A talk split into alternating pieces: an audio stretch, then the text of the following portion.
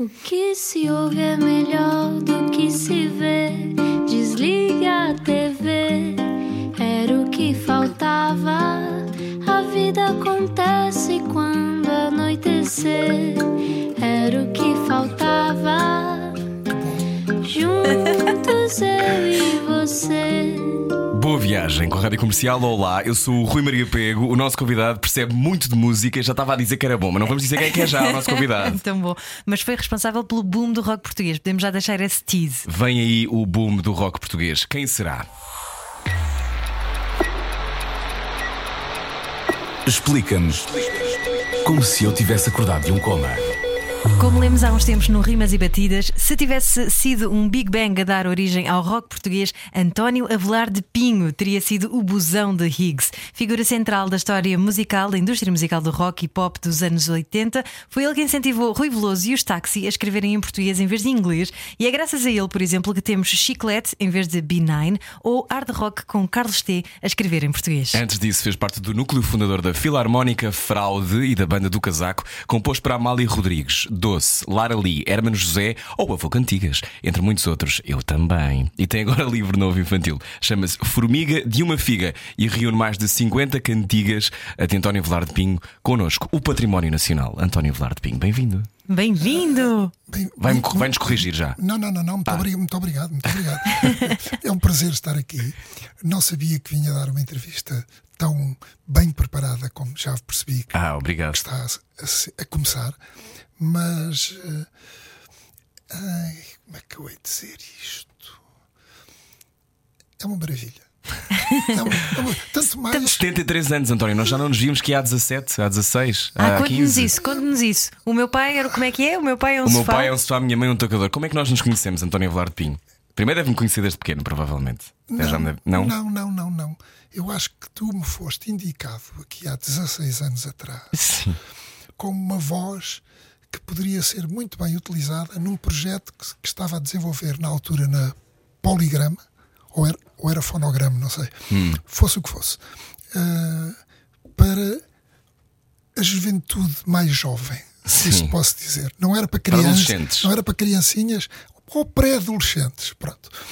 Que era um projeto que tu me lembraste há pouco, muito engraçado, 3D. Eu adoro que já não se lembra.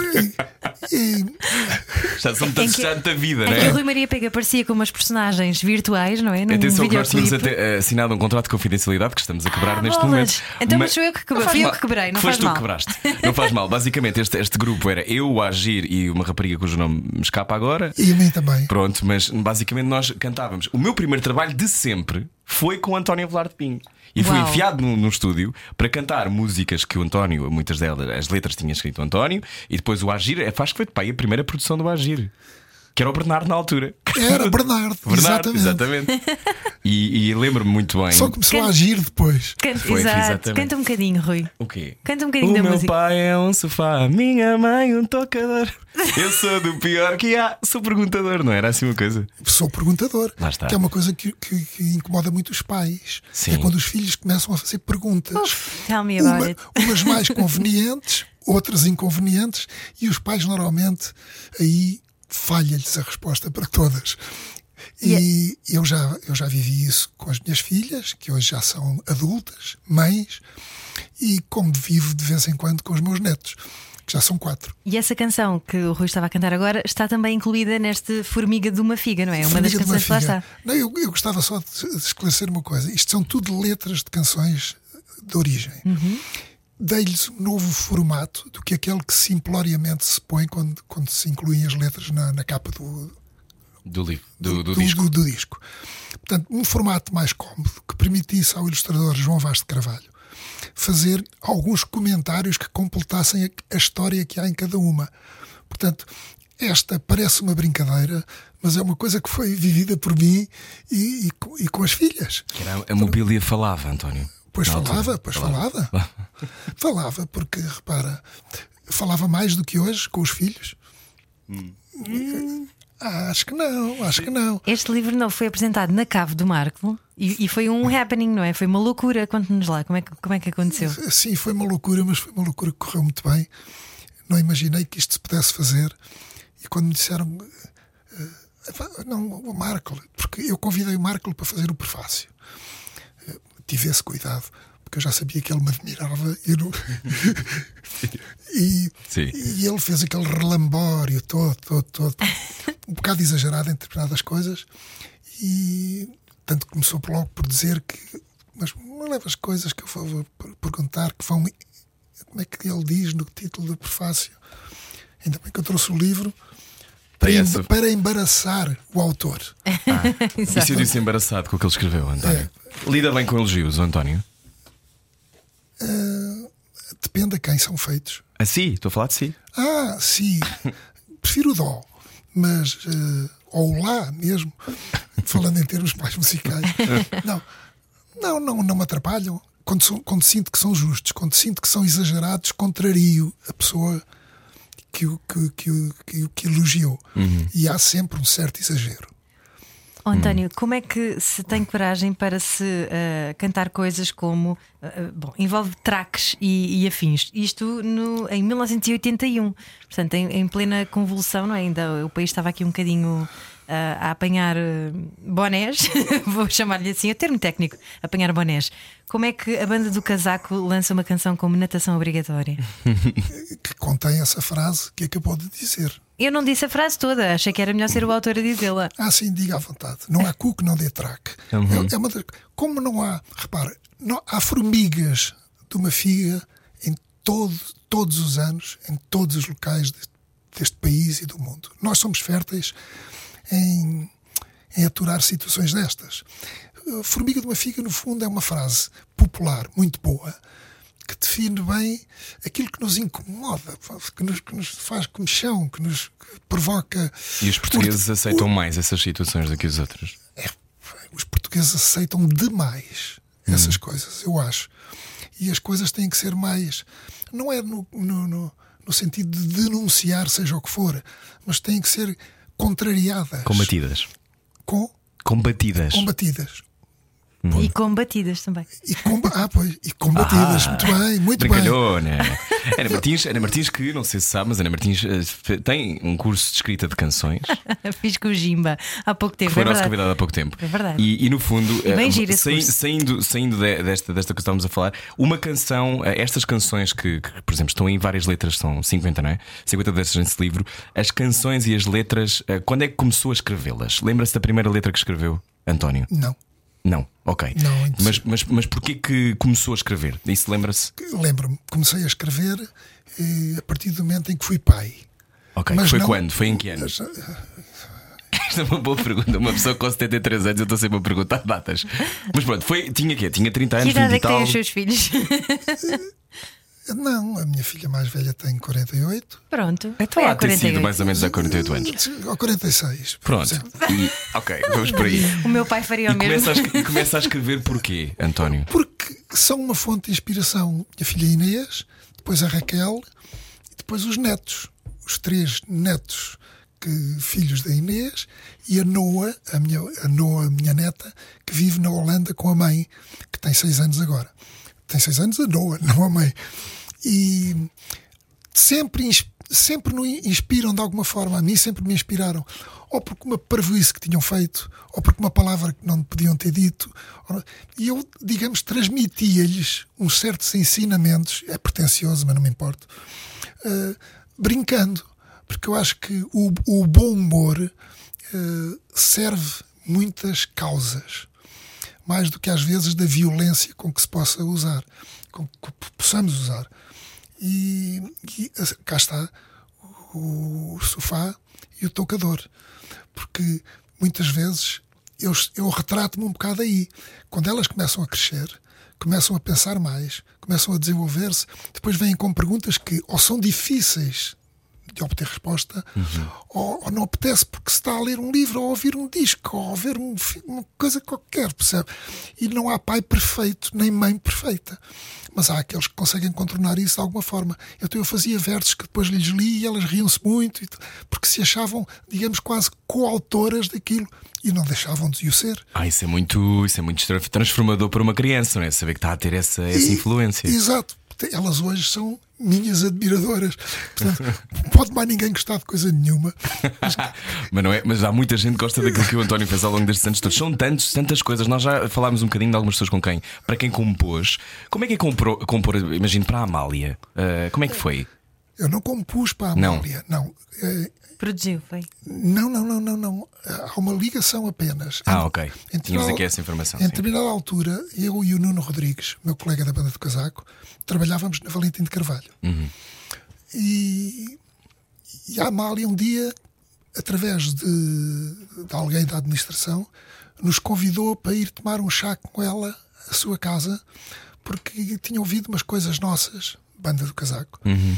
E achava tudo muito interessante e gostava de nos conhecer. Como é que era a Amália, António? Epá, eu, eu... Era daquelas pessoas que, cuja sala, que enche a sala só de, só de lá estar? Não. Quer dizer, pelo menos nos dias em que lá estive, eu também sou muito falador, como já perceberam. Mas, uh, mas era, eram, eram momentos notáveis de, de convívio. Uhum. Porque ali não era a artista. Era a pessoa era a pessoa. Uhum. E a pessoa que, que revelava também ter as suas. Tinha muita graça, seus, Amália, não tinha? Muita graça. Os seus momentos incómodos, as suas, as suas tristezas. Era uma pessoa que facilmente, comigo e com o Nuno Rodrigues, se abriu muito nas suas confissões, entre aspas. Uhum. E, e, isso foi lindíssimo. E, ah, vocês não querem escrever para mim alguma coisa e tal sim, mas aquilo andou ali, ainda tentámos umas coisas, mas nunca estávamos satisfeitos. Aí começámos a ser exigentes, se calhar, em demasia connosco. Pois estavam a, escrever para a Amália. Exato. E então há, deixou de ter graça, passou a ser um peso. E não possamos esquecer-nos de que a Amália já vivia um momento muito complicado da vida dela, em termos de saúde. Estamos a falar de que altura, António? Isso eu não consigo. Não consegue precisar? Não se me perguntarem, em que, em que, eu trabalhei dois anos na Valentim de Carvalho, depois demiti-me, queria seguir outras coisas. Uhum. Eu não me lembro que anos foram. Que anos foram? mas já foi. Mas, eu, mas foi. eu acho que me lembro, porque foram os anos mais importantes da, no, no boom do rock português, não é? Foi mais ou menos nessa altura. Ah, o hard rock foi 1969? Não, foi. Não, não, não. foi mais tarde. Ah, está, pois, pois foi. 80 e 80 80, bom, não sei também, mas, mas vamos confirmar. Mas de qualquer das formas, aproveitamos a boleia do hard rock. Como é que foi dizer ao Rui Veloso: não, não, escreve-nos em português, faz, faz isto tudo em português? Foi. Foi o que foi, não havia outra hipótese. Não iríamos pegar naquilo sendo em inglês, embora as músicas fossem muito boas. E as letras em inglês do Carlos T, que estavam feitas, uhum. eram muito boas. Aliás, uh, Chico Fininho era I'm a Soccer Rocker, não era o título original. Acho I'm que sim. Ah, era, era, I'm a Soccer Rocker. Acho que sim, não tenho a certeza. Sim. Eram todas muito boas de, uh, para o estilo, comparadas com aquelas que se faziam em, em inglês, que acho que ainda uhum. fazem, Mas feitas por portugueses. Contextualizando, na altura, ninguém uh, fazia músicas em português tirando fado. Sim. Era isso? Havia uma não, obsessão. Fado e música, aquilo que se chamava a música, música ligeira, ligeira, que eu nunca percebi muito bem. É que noutros países será uma música mais pop. pop. Uhum. Uhum. Música ligeira. Pop muito... Ou seja, o rock, ainda não tinha, o rock ainda não tinha nascido e eles queriam se calhar replicar aquilo que estava a ser feito lá fora. Havia o rock dos anos 50, uhum. uhum. que eram aqueles grupos, Sim. mas que não, não andou mais, ou pessoas envelheceram, etc. Portanto, um, um rock original que sem ser aquele de, de 12 bars, quer dizer, uhum. três acordes. Esse rock uh, era o que vinha lá de trás. E faltava. É, o problema é chamar de rock, é chamar rock estas coisas, pôr rótulos. Não é por acaso que o, o, o LP se chamou Ar de Rock e não Ar de Rock com H. Uhum. Uh, ah, porque parecia rock, ou podia parecer rock podia parecer rock, embora estivesse lá alguma coisa da matriz. Uhum. E, portanto, foi um trabalhão, o T fez, e depois eu lá tive que fazer as últimas duas, porque senão o LP só tinha. O LP tem 9 ou 10. 10. Só teria 8 para um LP de estreia em que as músicas não eram esticadas para, encher, para encher vinil, eram, eram assim mesmo. Eh, tinha 11. Tinha 11, então eram 9, pois. e, Isto é tramado, estar a, fazer, a responder a perguntas. Ela, não, ela, ela, tem ali sempre a internet. Nós temos a internet nesta rádio. António Velar Pinha, nosso convidado hoje. Esse tempo do, dos anos 80, uh, do que se lembra? lembra? Lembra como? Como é que foi essa fase? Foi muito vibrante? Uh, foi, foi, a, foi a melhor fase para si? Como é, que, como é que olha para a música portuguesa nessa altura, António? Foi muito vibrante porque, repara, eu tive que na Valentim de Carvalho também tive que ir a estúdio com não estou, isto não é uma crítica, é uma realidade.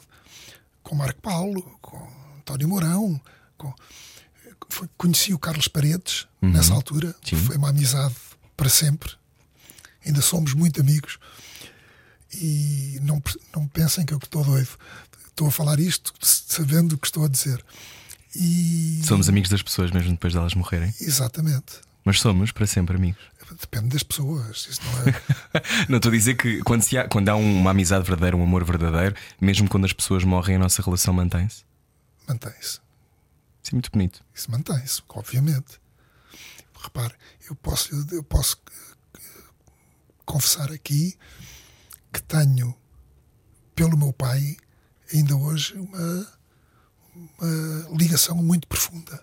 Uhum. E vivi pouco com ele porque eu vim para Lisboa aos 10 anos para o Colégio Militar, essa organização absolutamente tenebrosa onde eu andei e onde tive o prazer de conhecer Raul Quiau, João Paulo Bessa, pessoas que ainda hoje estão na lista de gente fiel e que não seguiram a tropa. E, e eu... Isso é muito bonito, lista de gente fiel é ótimo. Sim. É. E, então veio aos 10 anos para Lisboa? Disseste, é muito miguelista. Não, não, não, é muito bonito, é muito ah, gira. É miguelista. Não, não, não, miguelista não, não, não, não, nada disso. Estava a dizer, estava a dizer que, que é, muito, é muito bonita essa ideia da lista de gente fiel. Ah, pois, pois é. Nós próprios, eu próprio, poderei já não ter sido fiel com outras pessoas, uhum. mas por uma ou outra razão que, que não vem aqui ao caso. Mas o ser fiel até uma das pessoas partir é, é, é fundamental e continua e continua. Estava a falar do seu pai. Uh, viveu pouco tempo com o seu pai? Porquê? Pouco tempo com o meu pai. O meu pai trabalhava muito, era industrial de panificação. E, muito pãozinho lá em casa. E bom, mas uh, teve uma vida desafogada, boa. Pôs-me no colégio militar, ele e a minha mãe, uh, convictos de que estavam a fazer um bom passo, porque eu vivia numa terra estranha. Uh, chamada entroncamento. terra Uma dos terra fenómenos. estranha. É a terra dos fenómenos. Sempre é verdade isso Por isso que é que disse que entroncamento. falava com o Carlos Paredes. É, é, é verdade. É, verdade, é verdade. As abóboras gigantes. Não, é, é a maior verdade da mentira. Porque a, a que eu vou dizer é verdade. Sim, a, diga lá. a pessoa que começou a publicar no jornal local e depois num, no jornal nacional como correspondente. Hum, inventava as coisas mais absurdas, ou porque ouvia, mas estava uma pessoa a dizer-lhe: Ah, o senhor Brito, sabe que tenho lá uma galinha, veja lá, que faz assim, faz assim, e as outras começam a fazer assim também, tal, sei quê. E ele fazia disso. Esta inventei agora. Vi um golfinho a passear na rua não, e não, ele, não, e ele chegava. Não chegou a esse ridículo. Mas inventava fenómenos, fenómenos que deu à terra, que era uma terra de ferroviários e de militares. Já está, Havia uma série, o encontro, de, não é? Exatamente, uma série de quartéis e tal. Portanto, uhum. era uma terra de, de pouco interesse já na minha juventude, e meu Deus, já estou a partir isto não, tudo. Tu, não, parta tudo, António, está à vontade. Está à vontade. e então, então vou partir um bocadinho, porque eh, nunca publicou o único genuinamente fenómeno do entroncamento, que foi um dia descobriu-se que havia um senhor que tinha uma farmácia, que era um grande amigo deste senhor dito jornalista. E a farmácia eh, começou a sofrer uns, umas fugas de uns dinheiros da caixa. Não havia ainda os computadores, não havia essa coisa. E depois um dia descobriu-se que era o senhor, o amigo do dono da farmácia, que não, esse ele não publicou. Ah. Isso foi um grande fenómeno. É, é, às, vezes, às vezes é assim. É, às vezes é assim que acontece. Mas muito menos fascinante também. Sim, é? António, ah, claro. António Avelado Pinho está à conversa connosco hoje. Uh, tu, uh, o António, na altura, uh, quando vai para o, para o Colégio Militar, chega à conclusão de que foi enviado para o inferno quando? porque a sensação que dá é que não gostou nada de lá estar. Não, não gostei, não, eu não tenho grande simpatia. Foram muitos anos pelo de é Colégio militar. Militar. Foi o, primeiro até o último, ao sétimo. É muito tempo. Primeiro, sétimo. Eu acho que chumbei logo o primeiro ou o segundo, agora não tenho a certeza. Portanto, foi assim uma coisa, uma reação estranha. Mas era o que era a disciplina? Era, era, era violento? Era porque uma pessoa com 10 anos ter que andar a marchar, a acertar o passo, a sofrer depois eh, castigos dos do sétimo ano, que são chamados graduados, que depois comandam os outros mais novos, em quatro companhias. Estamos a falar de um quartel, hein? imagina, não de um colégio. Violência. Era. Mas há, há muita gente que, que gosta do- da disciplina, não é? Não, firma. Ah, não marcharam bem hoje quando vinham do refeitório para o, para o geral. E então, castigos, firmezas de cócoras, eh, em sentido uma hora, eh, coisas estranhas, percebe? Que eu não sei se perduram lá, porque nunca mais lá fui, excepto quando tive que ir lá buscar um certificado de habilitações. E estamos a falar dos anos 60? Eh, Entrei em 57 57, uau. e tive até aos 64, aos 65. Pois. Uau.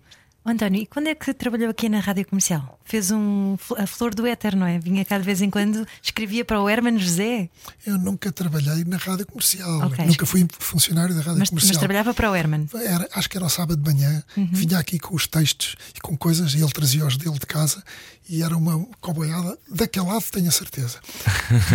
no, no estúdio, a fazer as maluquices em direto, ao sábado de manhã. E depois ainda. Era muito bem sucedido esse programa, não era? Era muito bem sucedido. Já era neste dizer. estúdio, onde nós estamos agora, ou era naquele lado do fundo? Não, não, não. Eu tenho a impressão que era. Ali há um corredor, não é? Sim. Ali é Eu uma. é do uma- lado contrário, acho eu, ou estou doido. Não sei. Bom, estamos a conversar com António Vlado Pinho, já continuamos. Na rádio comercial, a seguir, continuamos a falar sobre mais de eh, 50 cantigas que estão dentro deste Formiga de uma Figa e falamos também sobre a história do rock português. Baralhar e voltar a dar. Era o que faltava na Rádio Comercial. Boa quarta-feira com a rádio comercial. Olá, eu sou o Rui Maria Pego. Olá, eu sou Ana Martins. Connosco António Velar de Pinho estava a falar-nos sobre a Flor do Éter, programa que eh, aconteceu aqui na Rádio Comercial, que é anos eh, 80. Não vamos, não vamos agora dizer outra vez o 70, acho tempo eu. temporal. 70? Não sei, acho Não que há sim. ter sido, há ter sido um bocadinho mais tarde. 79, a rádio comercial foi fundada em 79. Ah, portanto, terá sido 80. Como é que foi trabalhar Mas- com o Herman? Mas não se chamava Rádio Comercial. Chamava-se. Rádio Clube Português, não é? Ah, não sei. Eu, eu não tenho. Eu sei que, olho para mim, eu sei que o meu pai trabalhou cá também, mas eu não me lembro. Eu acho que já era na rádio comercial. O meu pai nessa altura estava na Renascença. Já? Ah, não, isso aí não. Isso Ô, é- como é que foi trabalhar com o Herman na altura? Estava a contar-nos, trazia os textos e depois havia umas coboiadas em direto? Diga lá, não estava a perceber. Era, era uma maluquice, porque eu, eu, eu- eu conheci o Herman nos tempos da, da editora discográfica, Poligrama, Uhum. porque ele era artista Pois eu sei, Pronto. fazia que fazia espetáculos, não é? Como faz hoje, de resto. e, e gravava discos. Sim. E pronto, eu também escrevi umas coisas para ele, não me perguntem quais que não me lembro. Em termos de discos, sei que tenho lá os discos, mas fixar isso, é que eu escrevi tanta coisa, tanta coisa para música. Nunca tem, nunca tem aquela coisa que em inglês se chama writer's block, que é aquele bloqueio criativo dos escritores. Sai-lhe sempre, as letras saem-lhe sempre. Depois, eu se tivesse um bloco onde tomasse nota das coisas todas, era fantástico, eu não tinha esquecido. Agora respondia-me, claro. Mas, mas nunca teve dificuldade em. Agora precisamos de uma letra para amanhã sobre, sei lá, eh, ursos. Isso depois da manhã aconteceu, mas muito poucas vezes, porque isso era um bocado absurdo, mas havia isso. Hum. Falta uma, preciso de qualquer coisa. Isso é um bocadinho amador. Não- Pois, claro. Não, não, não, não. Fugia a essas coisas. Estou é sempre a escrever. Por exemplo, eu, eu, eu acabei de editar este livro da Formiga de uma Figa e já estou a desenvolver outras duas coisas completamente distintas. Mas estou a pôr a hipótese já de fazer um livro com mais coisas daqui, porque eu escrevi 300 e tal ou 400 e tal músicas para este público eh, que me dizem ser o infantil. Eh, Eu Não acredita que seja infantil? Hum, acredito que seja tudo. Eu explico porquê. Este livro chamava-se, na origem, vou ter que explicar mesmo graficamente. Temos tempo, sim. Diga. Aqui, em maiúsculas, depois abaixo do aqui centrado, entre minúsculas. Depois nós, em grande, Aqui entre nós. aqui entre nós, e depois tudo pegado, só com as maiúsculas na- na- na- na- nas letras iniciais, aqui entre nós, netos, filhos, pais, avós. Porque um dia eu estava a pensar nisto e a dizer assim: meu Deus, eu, eu já, eu- estas canções já serviram de prazer e de ensinamento daqui e ali aos avós. A mim, primeiro que tudo, porque criei-as e já me deu gozo. Aos pais, aos filhos e aos netos. Netos, filhos, pais, avós. E eu pus assim em crescente. Como é que veio parar este público? Este, este, este, este universo, título. este universo do, de- destas letras mais. A inspiração das minhas filhas. Ok. A inspiração, as coisinhas. E sempre, eu já nos tempos de colégio, eu tinha a mania que era poeta. Já escrevia umas coisas aí mais a sério. E de vez em quando usei muito o humor para brincar com as coisas. E percebi que quando eu lia aquilo, hum, que, que era as minhas filhas pequenas, que era colegas ou amigas delas, eh, eles achavam graça e percebiam, porque comentam. Portanto, quando o pai é um sofá, a mãe tocador. Ah, a reação a essa era notável porque era assim: o pai é um sofá, teu pai é um sofá. E, eu explicava-lhes porquê: porque o sofá não fala, o tocador não fala, mas recebe a pessoa há muito tempo para se arranjar. O- portanto, Ah, se falassem que era um problema. Pois, exatamente. Portanto, isto, é, isto é- é um exemplo de um péssimo filho que já está a criticar os Péssimo, pais. Sou péssimo. sou António, péssimo. não é nada. António, hum, leve-nos um bocadinho àquele mundo do- nos anos 80. Eu estou um bocadinho obcecada com isto, é verdade, mas fascina-me muito pensar que toda a gente conhece os nomes dos artistas, mas ah, normalmente os produtores são mais desconhecidos. Mas na verdade, o trabalho de um produtor a produzir um álbum como o Hard Rock, ou a produzir Os Heróis do Mar, ou a produzir ah, tantos nomes icónicos da música portuguesa, o trabalho de um produtor Ou é essencial. O que é que faz um produtor musical? Primeiro, ajudar a pessoa, o artista, a ter cuidado com, com, com a escolha do repertório. Claro, eu sou de um tempo em que se faziam singles. Eram duas músicas, mas depois começou-se a fazer LPs, ainda bem, e portanto, esta se calhar não cabe aqui muito bem. Depois era, é preciso músicos extra para completar se fosse um grupo, ou músicos todos, quando era um- apenas um cantor. E, e havia que saber escolher as coisas. Depois trabalhar com outros compositores que faziam para esses artistas, a dizer, "Epá, aqui várias vezes mostrei eh, uma coisa qualquer, espanhola ou francesa, ou coisa, não para copiar, mas para perceber que havia que aligeirar, entre aspas, não, porque o ligeiro é um bocadinho perigoso como, como adjetivo, mas tornar as coisas mais vazias, mais, mais limpas. Era sempre muito, muito orquestral, muito, muito, muito, muito, muito, muito barulho. E depois eu posso estar a dizer tudo errado, mas foi eu- eu- o sistema que eu usei, porque eu não, não, não vi escolas disto. E, e depois a escolha do repertório. O que é que acha deste? Essa é boa, essa é- isso vamos trabalhar. Então, e porque não qualquer coisa, porque tinha lá outras coisas, não minhas, mas de outros compositores que, que- com quem contactava e que me apresentavam coisas que gostavam que fossem gravadas. Que é uma coisa que hoje ainda me acontece. É engraçado, porque eu hoje escrevo letras, mas que não sei para quem é, e de repente penso, e então safei-me disto e entrego a uma a Sing Songs, que é uma, uma- uma- como é que se chamavam Ah, os singer-songwriters, é isso? Não. Não, não, Sing Songs, sincronizar. Ah. Eh, são as agências que representam determinados autores e que depois tentam colocar determinadas obras no mercado através de artistas, de intérpretes. Ok. Há, há, há muitos cá. A Sociedade Portuguesa de Au- de Autores, não sendo isso, representa todo o, Todos os autores. todos os Uhum. autores. E então era, era- era explicar e depois era estar no estúdio durante as gravações. Começava com a parte rítmica, a secção rítmica, estúdios no princípio que tinham duas ou quatro pistas para gravar, até chegarmos às 16 e às não sei quantas, Lindo. ia chegar ao digital, que eu já não passei por isso. Uhum. O digital é ilimitado. Oh, oh, António, mas estamos aqui a falar de muitas divas, de grandes nomes. Como é que era lidar com, com estas grandes figuras? Depois no estúdio eles portavam-se bem? Ou não? Ah, não, isso, agora, isso agora, é agora, ouviram dizer que eu era má língua, não sou má língua. Eh, sou Mas sincero. foi há 40 anos. Pode dizer, pode dizer como, é que, Não. como é que era lidar. Não tem que dizer nomes, mas há- algumas destas pessoas tinham egos gigantes, certamente, ou começaram a ter egos gigantes, não é? Porque depois o sucesso insufla isso, talvez não num primeiro trabalho, mas num segundo ou num terceiro, se calhar, se há uma, um aplauso generalizado, se passa na rádio, eh, como é que se, como é que se lida depois com, com estrelões? Depois em estúdio. É, eu nunca tive grandes dissabores, nem Não? pequenos, não, não. Porque, repare, essas grandes estrelas eh, foram-se formando nessa altura e não vou falar de nomes porque não tenho qualquer particular eh, antipatia, seja com quem for, mas eram os mais chatos, eram os mais exigentes. Eh, havia- vou falar de um nome porque vou elogiá-lo, é engraçado. Eu lembro-me quando trabalhava na Poligrama, havia uma pessoa que de vez em quando ligava-me lá debaixo da recepção e dizia: Ó oh, Pinho, eh, está aqui o. o, o, o, o ai, um tipo que vendeu incrivelmente bem os singles e os LPs. António, nós não estávamos lá, não sabemos. O Ronquião. Não, não, Não, não. há não, pouco não, do não, disco não, Não era o Rui. Veloso. Não, não, não, não, não, nada disso. Era um daqueles que se chamam eh, mais foleiros. Ah, mas, ok. mas que era um artista, um compositor e um letrista precioso. Não sei. O Zé Malhoa. Não, não, não era meu artista. Então não sei. Não era o Marco Paulo, não era nada disso. Epá, que disparate. Não faz mal, António, mas, diga, mas o que é que aconteceu? Ele apareceu lá Eram e. tantas.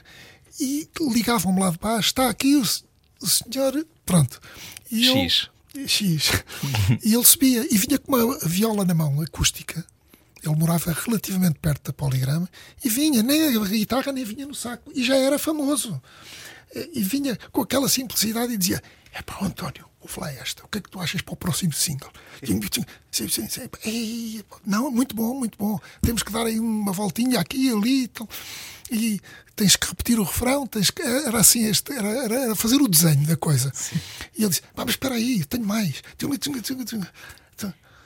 Ai, pá. Isto, isto nos tempos áureos da indústria musical. Há pouco estava-me a contar em Sim. off daquela viagem que fez a Moscovo, não é? Ah, sim. Mas espera, deixa-me terminar que este, Sim, claro. este tipo era uma joia de pessoa. Ele já faleceu. Se se lembrar, daqui a pouco, daqui a pouco voltamos aí. E então aparecia assim.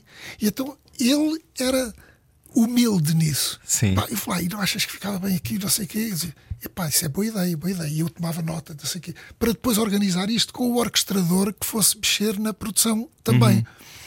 E, e havia os outros que eram, ah não, porque eu agora. E vinham com um disco estrangeiro já na mão. Eu queria alguma coisa igual a esta. Assim, Sim, sim, mas esta música é completamente diferente da sua. Ah, Dino Meira.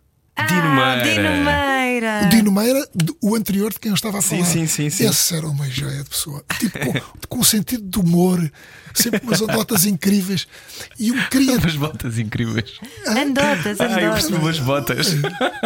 Não, isso aí, isso aí o gosto já era uma coisa discutível, mas não interessa. Era uma joia de pessoa. Sempre epá, partia o cigarro ao meio. eu di- É para poupar. Não, é, para, é para poupares a saúde. É melhor partires todo e não fumas nada. Pá, isso é que é impossível. Isso é que é impossível. Era um tipo fabuloso. Já falando de outras pessoas eh, que- em que eu poria defeitos, não vou dizer nomes, mas que eram complicados. Ai, não, eu gostava que isto fosse. Depois queriam que uma coisa, por exemplo, com um arranjo como o Frank Sinatra. Quer dizer, era uma coisa impossível. Porque a música não dava para aquilo. As músicas que eles traziam de compositores manhosos, mas, mas que vendiam bem. António Velarde Pinho, nosso, nosso convidado hoje, estava a dizer que foi a Moscovo. Então, Nos tempos áureos da indústria musical, que é não que é? aconteceu em em que Moscovo? havia grandes orçamentos. ainda era a União Soviética, na altura. Não, isso era, era um bocado o tempo em que a indústria era rica. Portanto, Era rica porquê? Porque os discos vendiam muito. os discos vendiam muito, muito, muito, principalmente internacionalmente, não é? E, e os Big Country lançam um disco, não sei o que, em USSR, e, e então eu deram-me deram de, de Londres, da- da- da- do quartel-general da, da companhia, a dizer eh, escolhe três jornalistas para irem a Moscovo. que Vai, o primeiro grande espetáculo vai ser em Moscovo. Então ficámos todos naquele grande hotel. Então levei daqui o João Goberne, o Viriato Teles e o Luís Ferreira, ai, Ferreira da Almeida. Luís Ferreira da Almeida. Eram três, um era daqui, outro dali, outro lá. Então fomos os quatro para Moscovo, portanto, tudo pago pela companhia, para ver o primeiro concerto e voltar para casa dos Big Country em Moscovo. Portanto, isto era. Isso ainda se faz às vezes, não é? Nós ainda vamos ver discos de outros ver- países, pontualmente. ver- vamos. vão ver vamos. discos. Não, va- vamos. Às vezes temos listening parties em, em países, não é? Uhum. Vamos ouvir o disco. Imagino, já fui, já fui a alguns sítios, mas nessa altura era mais constante e é outra época. É uma época em que é tudo muito maior. Nós agora vamos, vamos tudo lá em cinco grande, não é? minutos. Vamos lá 5 minutos, já estamos a ter que voltar no mesmo dia. E É um filme. Bom, estamos a conversar com António Velar de Pinho. A seguir continuamos eh, na rádio comercial. Até porque António Avelar de Pinho é um património nacional, mas ainda não me explicou como é que sabe que uma música é boa. Eu a seguir quero saber. Sensibilidade e bom senso. Só que não. Não. Era o que faltava na Rádio Comercial. Boa viagem, boa quarta-feira com a rádio comercial. António Avelar de Pinho, 73 anos. Disse-me que morreu dois minutos, António. Como é que se morre dois minutos? Eh, dois minutos. Está-se distraído, não é? Foi isso que aconteceu. Então, disseram-me que foi dois minutos. Mas que teve um. Não houveram. Eu tive um almoço com a minha mulher e um casal amigo, aqueles almoços de fim de semana, de vez em quando juntamos no restaurante, e eu não me senti muito bem. Qualquer coisa que eu não conseguia explicar, embora eu soubesse que o meu pai tinha falecido muito novo, de coração, e, e eu tinha que ter determinadas cautelas. E então esses amigos que me conheciam desde miúdos, também, Espera aí, epá, é melhor, vamos ali. Ligaram para um cardiologista amigo deles que estava no consultório e que me recebeu. E as pessoas ficaram lá fora. Eu fiquei com ele e ele disse-me: Então, mas o que é que está a sentir? Epá, não sei, doutor, parece que não estou a fazer digestão, há qualquer coisa aqui. Ai. Então pôs-me a fazer uma prova de esforço, dizendo-me eh, que epá, não force. Nenhuma coisa que sinta o cansaço, para. E foi a última coisa que ouvi. E depois, quando acordei, Colapsou. Foi. depois, E depois acordou dois minutos depois e teve morto durante esse tempo, é isso? sim, acordei porque ele me trouxe. Eu acordei e disse: É para o doutor, peço desculpa, é a primeira vez que venho ao seu consultório.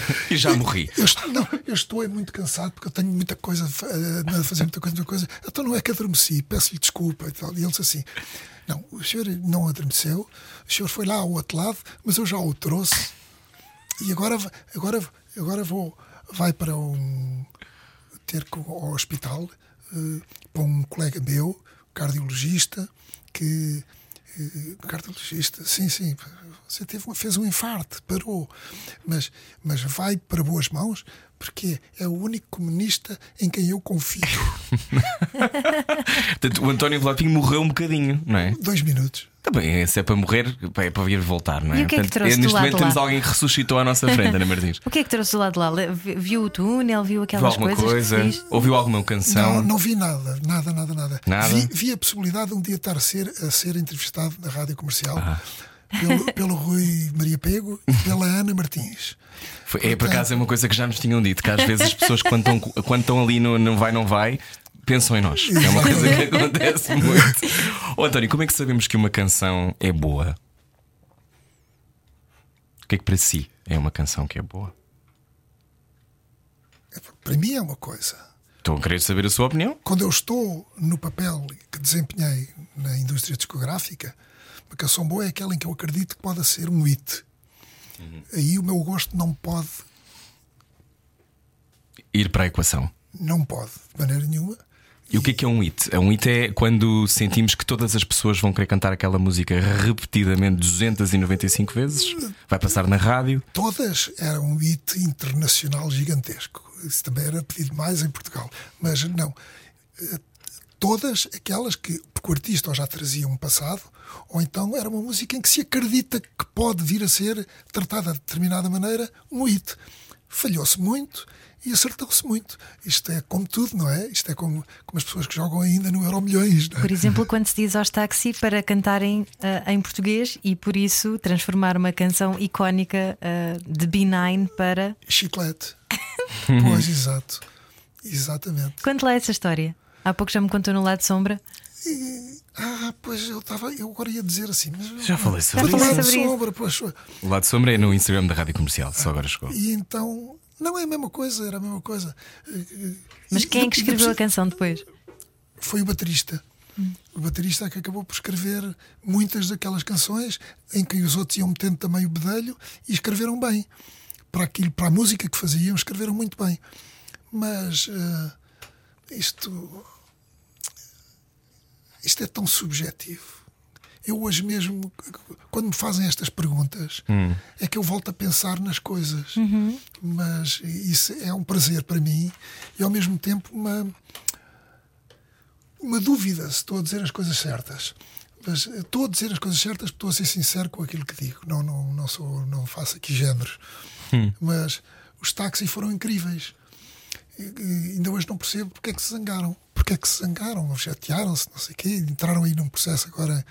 Mas vai continuar a ser táxi com o João Grande, que é uma das, um dos sons que caracteriza o grupo, e com o, o baixista, o Taborda, Uhum, Vão ter um álbum novo, não vão é? ter um álbum novo. E, e lá se lembraram, embora mantivéssemos, tivéssemos mantido uma amizade segura, lá, lá, lá me convidaram a dizer: tens que ouvir umas coisas para ver qual é a tua opinião e não sei o quê.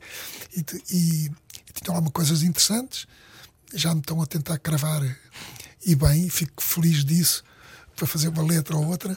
Enfim, mantenho esta ligação eh, quase que ia dizer amorosa, ridículo, posso Mas, mas estava a dizer há pouco que é mais difícil para si quando lhe pedem, ah, escreve lá uma letra para esta canção, quando a canção já está composta, é mais difícil assim. é tramado. Faço um esforço incrível para fazer com que eles vejam ao contrário. Que comecem a compor para uma letra. Porque faço com determinada métrica daquilo que eu sei ser a métrica habitual da música de táxi. Não é uma coisa muito complicada. E não são letras muito longas. Fiz uma que eu não sei se eles vão gravar. Tenho- temos coisas a, a- a discutir. Eu, tenho, eu terei que ir ao Porto uns dias, mas temos que deixar passar esta loucura que se chama Bom Bicho Mau. Numa só palavra. Bom Bicho Mau. Ok. Qual é que foi, o- qual é que foi o momento mais rock and roll da, da sua longa história Na música. na música portuguesa? Trabalhou com grandes nomes do rock, não é? Português. E, e além disso também teve duas bandas e uma delas, a banda do Casaco, Muito eh, conhecida. tinha- ainda chegou a, a fazer um, um concerto ao outro. Sim, mas não se pode chamar rock and roll ou mesmo só rock à banda do casaco. Como já não se poderia chamar à Filarmónica Fraude antes da banda. Mas o primeiro momento de rock foi o Rui Veloso. Porque havia esse espírito, embora o Rui Veloso passasse para. estivesse muito à frente na forma de compor e as letras do T em inglês já demonstravam que havia uma exigência de conteúdo eh, muito superior àquela que se viu no rock de três acordes em Inglaterra nos Estados Unidos da América, que era, era o humor, mas era aquela coisa, o gozo imediato, do, eh, o 12 bars, como eles dizem, é? os 12, eh, 12 compassos. E, e aquilo havia ali muita coisa boa, porque eh, cantar o, o Chico Fininho, eh, no domingo fui às Antas, coisas desse tipo, era outra coisa. Então que ganhou uma força muito grande quando o T pôs aquilo tudo em português. Muito grande. E sentimos imediatamente que tínhamos qualquer coisa de novo para a música portuguesa. Isso foi nos tempos de Valentim de Carvalho. É difícil dar esse primeiro passo de dizer eh, não, vamos fazer tudo ao contrário Fazer daquilo que está a ser nova. feito até agora. Não, porque repare, não, eu não tinha liberdade, como o Nuno Rodrigues não tinha, com outras coisas que fizemos, para decidir. Ali havia o patrão, o Sr. Rui, que era uma pessoa de uma simpatia incrível, e havia os sobrinhos. Os sobrinhos, que sabem de quem eu estou a falar, Não. que é o, Francisco Vasconcelos e o, e o primo dele, que trabalhavam ali também, um na promoção, outro ali, mas que também já queriam meter o bedelho, que é legítimo, perfeitamente legítimo, que, que dialogavam muito bem connosco, nosco, eu e o Nuno, e nós com eles. E também queriam dar as suas opiniões. Portanto, percebeu-se imediatamente neste núcleo mais jovem que havia ali qualquer coisa de novo a acontecer até, até a capa, não havia capa para o disco, aquela fotografia tal com, com o Rui como um sobrinho, não é? Um filho de primo, ou- coisas que eu já não sei com a precisão de 100%. Mas foi feito assim, tudo, tudo a correr, porque de repente percebeu-se que pode estar a acontecer qualquer coisa. Então, é, as- é os erros portugueses muitas vezes. Aqui não resultou mal. Que é, vamos a correr, a correr, a correr antes que apareça mais alguém. Estamos a conversar com António Velar de Pinho. Vamos continuar no podcast da Rádio Comercial. Entretanto, Formigas de uma Figa é um livro que já está à venda. São 50 cantigas de António Velar de Pinho.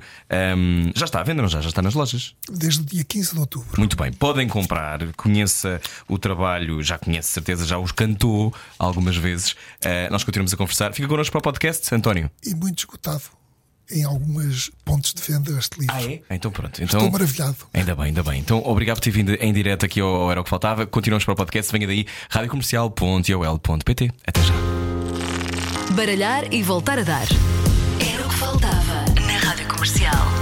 A vida é melhor no podcast do Era o que Faltava. Olá, eu sou o Rui Maria Pego. Olá, eu sou a Ana Martins. Connosco, António Velar de Pinho, continuamos a conversar. Estávamos a falar sobre eh, saber escolher uma música, saber perceber que uma música é boa, eh, mas como é que às vezes, quando se está nesse papel em que o António estava, não deixamos que o nosso próprio gosto interfira com aquilo que pode ser um hit? António. Alguma coisa deve interferir, penso eu, mas também depende da pessoa que está à nossa frente ou do grupo que está à nossa frente. Ou seja, há que saber distinguir. Não, eu, eu- eu tenho aqui o trio de Mira, para citar um exemplo. Sim. eh, O trio de Mira é uma coisa, Rui Veloso é outra. Rui Veloso é outra, ou os táxi é outra, sem desprimor para, para, para o trio de Mira. É, e aí temos que, digamos, vestir um pouco a camisola de quem está à nossa frente. Portanto, te- tem que ser delicado, não se pode pôr uma programação de computadores eh, numa música. Eh, Por acaso, agora estou redondamente enganado. Eu, Quanto mais vejo, e vejo muito pouca, televisão nacional, começa a ficar perturbado. Que agora já anda a música pimba cada vez a querer-se eletronizar mais, Sim, computadorizar sim, sim, sim. mais. E então tornou-se mais pimba ainda. Sim, sim, sim. E o que é que acha do autotune? Aquela coisa de, da- da voz ficar eh, Afinada. afinada. Não havia naquele tempo. Naquela altura as pessoas tinham que cantar, não era, António? Exatamente. Isto parece impossível as pessoas terem de cantar e fazer discos. Mas há pouco eu estava a perguntar ao António se um bom músico pode não saber nada de música e a resposta foi: Pode. Não foi. foi, foi, foi. Foi, foi. Mas porque o próprio António também não teve formação musical, não é? Nenhuma. Nenhuma. Toquei bateria, mal, numa coisa chamada os G-Men, que era um grupo que fez no meu tempo de colégio, no, no entroncamento, e viemos tocar aquele que era uma coisa que no Monumental. Que era um concurso de, de- de grupos novos, não sei o quê, e viemos. E, e lembro-me que já trazíamos músicas originais. Era tudo a tocar aquelas coisas inglesas do tempo, não sei o quê, e nós trouxemos duas coisas originais com uns nomes malucos, umas letras assim ridículas, mas completamente estapafúrdias. E, e, e não é preciso, não é preciso ter, é preciso ter gosto musical, acho eu.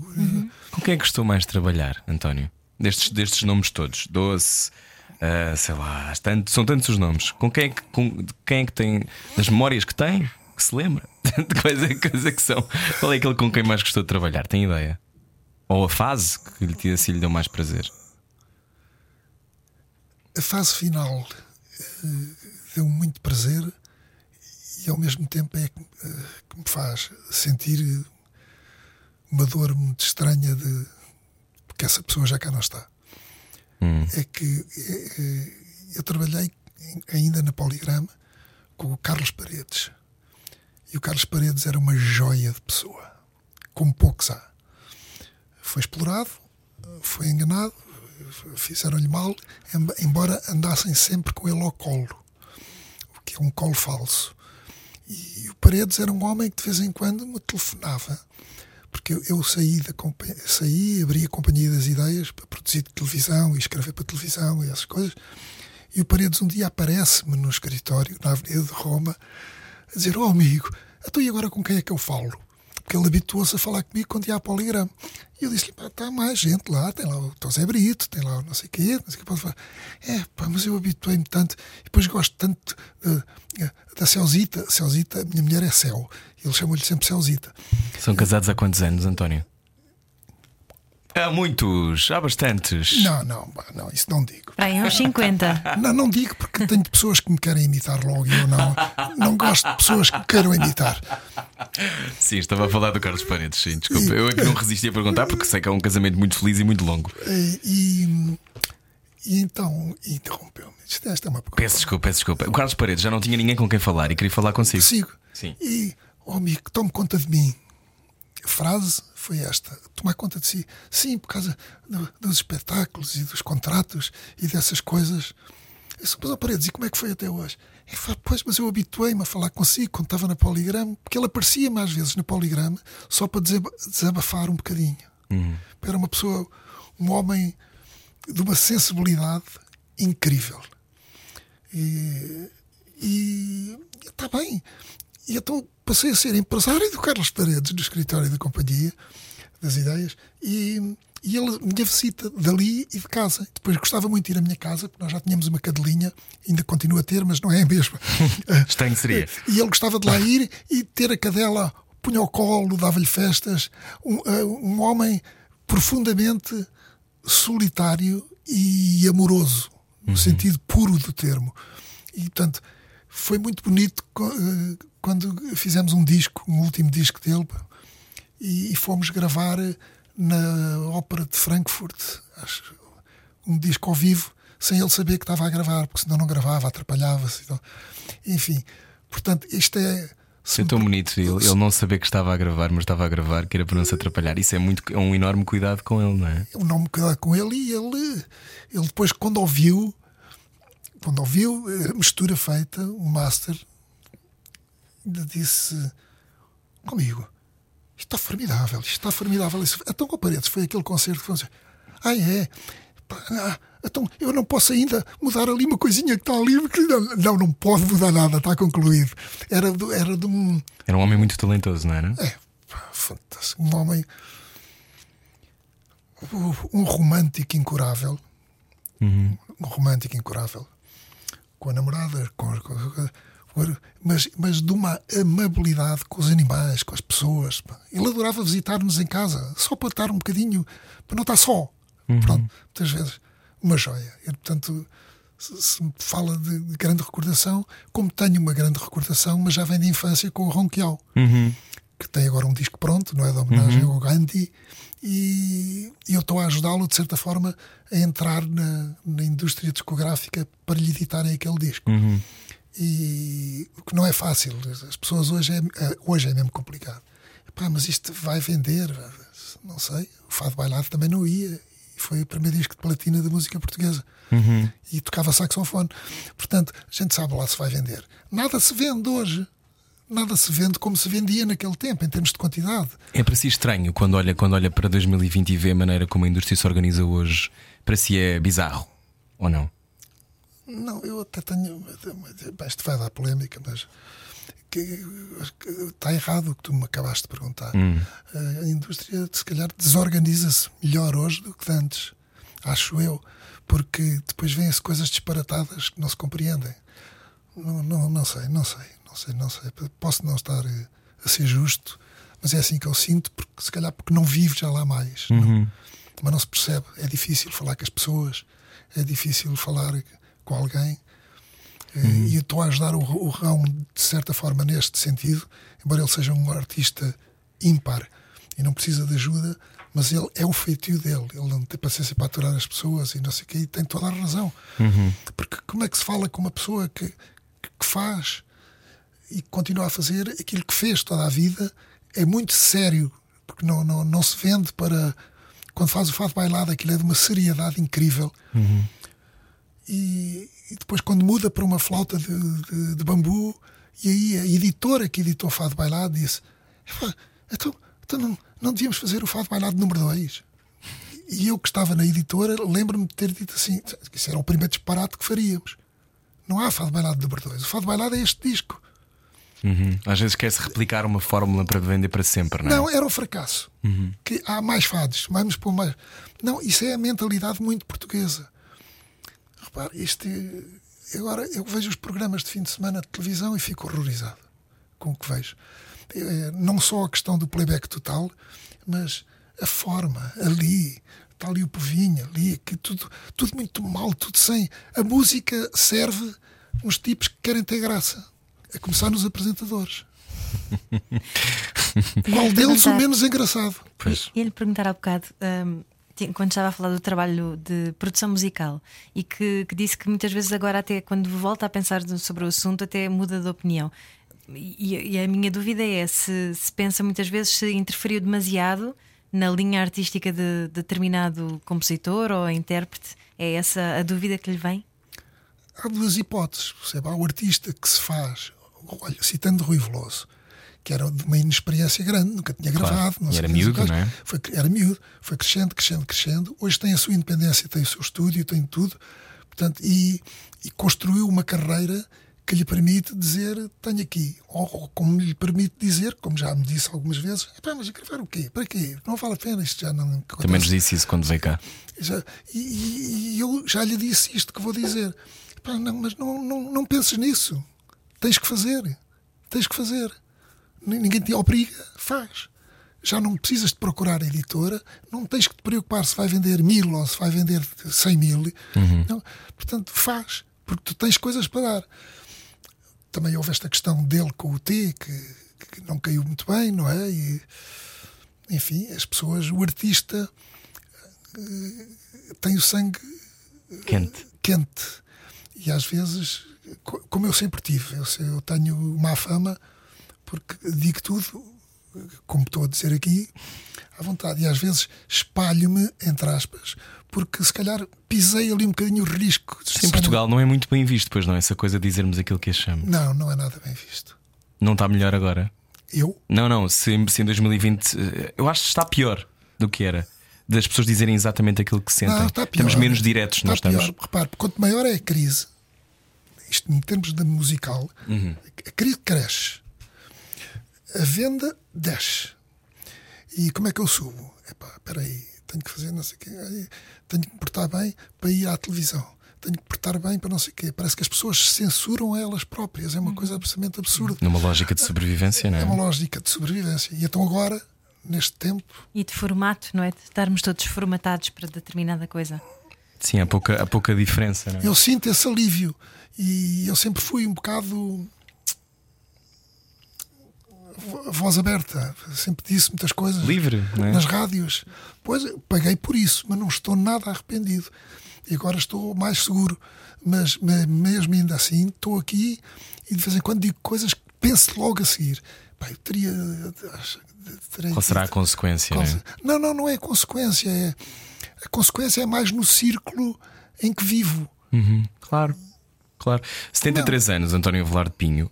Hum, há sempre mais coisas para fazer. Há sempre mais para dar, como disse, em relação ao Rui Veloso. Há sempre mais para dar. Sempre. Eu estou sempre a escrever, estou sempre. Não sei se vou editar mais ou não. Tem um livro à sua frente, não é? Esse Sim. livro que trouxe, Formiga de uma Figa. É- é- a sensação que eu tenho é que estava há pouco a falar do Carlos Paredes como um romântico incurável, mas parece que às vezes ler estas histórias e ir a estes sítios é importante para trazer cápsulas de boa vontade e de, e de capacidade de olhar para a vida com alguma luz, não é? Sobretudo nas trevas em que nos parece que vivemos. É importante isso? É muito importante. Muito importante. E já vi há dias, eu estava. Fui ao corte inglês, passa a publicidade. Passa à e, vontade. E entro sempre na. Nos livros? No menos um, nos livros. Na livraria, sim. Tenho lá um amigo que trabalha lá, simpático, estamos ali um bocadinho na conversa, dizemos mal deste, mal daquele outro, bem do outro. E Mas é importante um bocadinho fazer essa, essa má língua. Estava há pouco a dizer que era um bocado má língua, mas é importante fazer um bocado má língua, que isso é também libertador, ou não? pois é, principalmente quando ela é boa. Sim. E, E e isto que livro? estava exposto num determinado lugar, não o vi. E, e sempre foi assim, já com os discos era a mesma coisa. Sim. É uma preocupação, não é uma crítica. Oh, Bruno, então onde é que está? António, então, não viu, você foi logo ao lugar, já viu ali, e ali era o top Ah. de vendas. O disco, o disco, o livro tinha saído há poucos dias e tinham vendido todos. E porque eu já tinha feito o Markle, Uhum. já tinha feito o Markle que lhe foram 70 mil- pessoas que depois vão estão ver aquelas coisas e continuam. Aqui estão a ouvir um bocadinho mais. Aqui estão a ouvir, se calhar é capaz de escutar mais a seguir a isto. Esperemos. Não, não, não, não Estou a brincar, não estou- sim. assim, Sim, eu sei, eu não estou- brincar. E então eh, É bom ter estas histórias. É bom ter estas histórias. Epá, eu vinha com coisas, ele interrompe-me. Eu, eu eu não, eu interrompo que é para trazer mais coisas para a conversa, mas esta coisa de. quando- O que eu lhe estava a perguntar é estas histórias que também têm a ver com essas cápsulas de boa vontade e de luz. Isso. É importante isso. É, é, é muito importante. Porque já há escolas que me contactaram. Sim. Escolas, a forma de dizer escolas não é correta. É, estes colégios mais primárias, de, de- particulares, não sei o quê, até aquele onde as minhas filhas e os meus netos andaram, que, que me contactaram para fazer lá uma sessão com os miúdos, porque é uma coisa que, me- que eu adoro é conviver com as crianças. E então, agora com este. E estou a gostar muito de conviver com vocês, por exemplo, é uma exceção. É, é, Ainda há pouco disse que eu tinha 20 anos, obrigada por isso. é, disse. Disse, disse. Mas depois os seus, os seus óculos estou aqui Ai, a ver. então peço-lhe imensa desculpa, E- porque eram 15, eram 15. Ah, eram 15, eram claro. Os óculos é que não estão bem.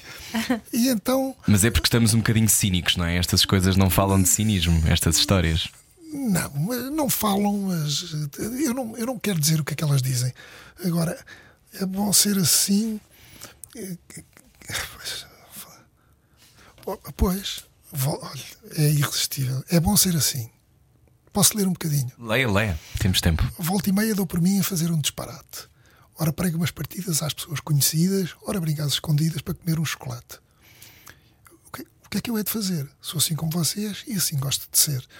Repara, é uma criança a falar co- com, os outros. Volta e meia dou por mim a viver no improviso. Eu pertenço à pequenada que inventa tudo do nada, sou da malta endiabrada, mas sem perder o juízo. O que é que eu hei de fazer? Sou assim como vocês e assim gosto de ser. Um bocadinho travesso, visto o pijama do avesso, ai como é bom ser assim. Sou um cabeça no ar, sabichão a imaginar, ai como é bom ser assim. Sei fintar a minha idade, semear sóis na cidade, ai é tão bom ser assim. Há quem diga que sou tonto, mas eu dou-lhes o desconto. Aprendi com o meu avô como é bom fazer chinfrim e sempre me disse assim: Tonto não és, és, mas é um grande ponto, tens a quem sair, fica a saber, tu sais a mim. Portanto, isto, isto nasce de uma conversa qualquer que eu tive com um neto meu. Que giro. Percebe? E Isto, esta coisa foi feita pelo. gravada pelo Avô Cantigas.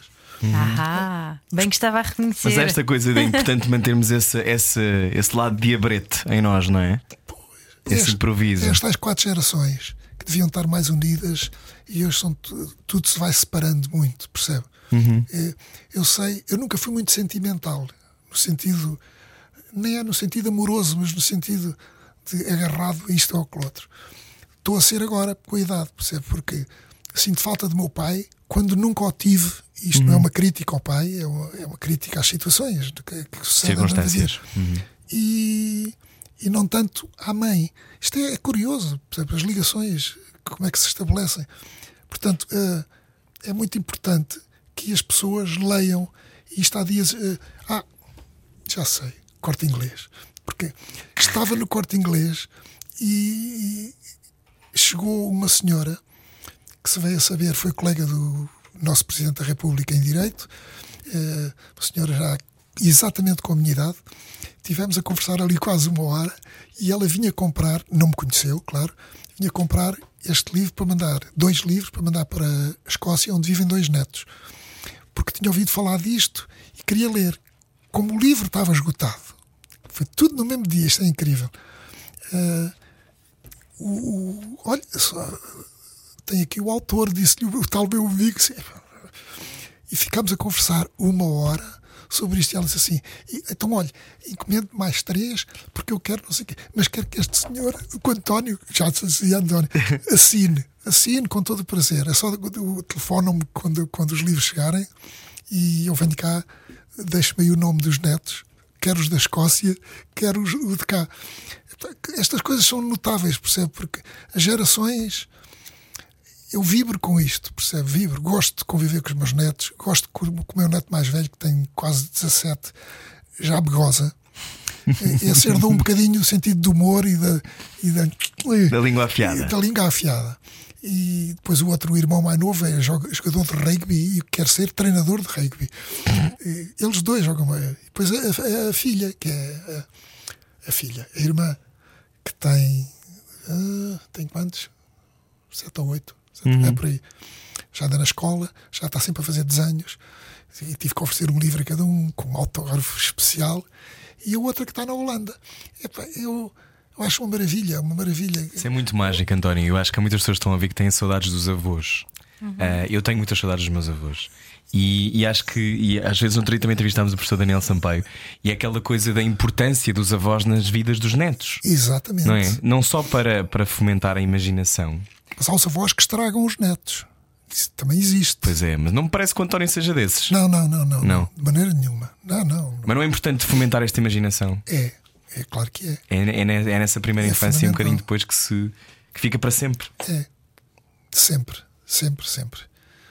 E eu tive muito pouco convívio com os meus avós. Os meus avós maternos e, e só conhecia a minha avó paterna. Eu nunca conhecia o meu avô, já tinha falecido o paterno. E a minha avó materna era uma pessoa, essa sim, era difícil de ter. O próprio meu pai tinha dificuldade, embora tratasse bem a mãe, porque a mãe vivia lá para, para o norte. E é curioso que a minha avó era eh, profundamente católica.